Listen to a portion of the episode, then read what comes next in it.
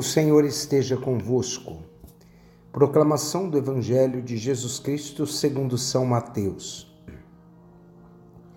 Naquele tempo disse Jesus a seus discípulos: Se teu irmão pecar contra ti, vai corrigi-lo, mas em particular a sós contigo. Se ele te ouvir, tu ganhaste o teu irmão. Se ele não te ouvir, toma contigo mais uma ou duas pessoas para que toda a questão seja decidida sobre a palavra de, três, de duas ou três testemunhas. Se ele não vos der ouvido, dize-o à igreja. Se nem mesmo a igreja lhe ouvir, seja tratado como se fosse um pagão ou pecador público. Em verdade vos digo: tudo que ligares na terra será ligado no céu. Tudo que tu desligares na terra será desligado no céu.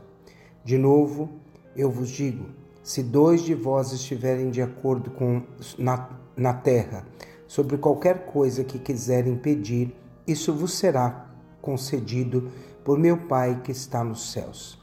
Pois onde dois ou três estiverem reunidos em meu nome, eu estou ali no meio de, deles. Palavra da salvação. Meus irmãos e minhas irmãs, hoje nós estamos meditando primeiro a leitura do Deuteronômio capítulo 34. E hoje nós vemos nesse livro a, a, o cume da saga eh, da missão que Moisés exerceu. Moisés ele sobe ao monte Nebo para rezar. E muitas vezes Moisés é, subiu ao monte Sinai, Sinai para falar com Deus. Ele foi sinal e intercessão da vida do povo hebreu que caminhou pelo deserto. O amor guiou Moisés ao longo de todo o caminho da salvação a, a levar o povo à terra prometida. Então Moisés ele vive esse aquilo que a gente chama o sinal do amor fraterno dentro daquela comunidade. Tia, hoje o Evangelho nos convida a fazer uma análise da atitude diante do erro e ele vai falar para nós sobre correção fraterna, né? E o que que nós vemos na leitura do Evangelho uma palavra que diz: Se teu irmão pecar contra ti, vai corrigi-lo, mas em particular a sós contigo. A correção, ela deve ser, independente da forma, ela deve ser sempre conduzida por um amor e um sentimento. Nós devemos, devemos ser de um sentimento de correção fraterna.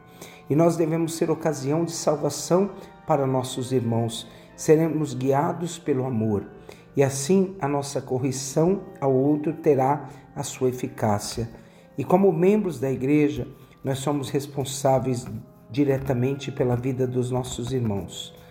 Quando nós vemos a palavra de Deus, nós devemos lembrar profundamente que a vida, uma, uma verdade que não é conduzida pelo amor fraterno, que não é conduzida pela caridade, procede de uma caridade que não é verdadeira. Então, essa é uma, essa é uma frase que fica no nosso coração. Uma verdade que não é caridosa procede de uma caridade que não é verdadeira. E assim, ah, precisamos lembrar que essa palavra entra dentro de nós. Quando São Francisco de Sales falou essa frase, ele estava falando baseada profundamente nesse evangelho que nós acabamos de ouvir. Então a oração fraterna, ela chega até Deus e ela é conduzida pela essa caridade que vai produzir em nós um verdadeiro diálogo com nossos irmãos.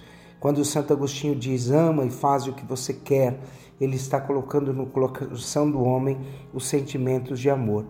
Somos chamados a manter nossa consciência do que é ser igreja e procurarmos pedir a Deus a graça de sermos o sinal da misericórdia.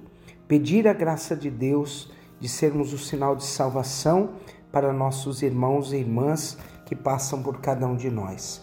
A carta de São Tiago, capítulo 2, ela vai dizer para cada um de nós, né?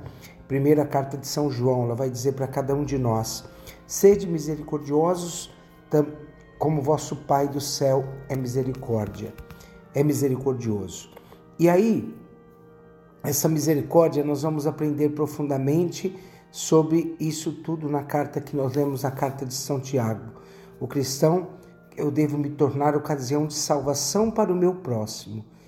E tu deves te tornar ocasião de salvação para mim.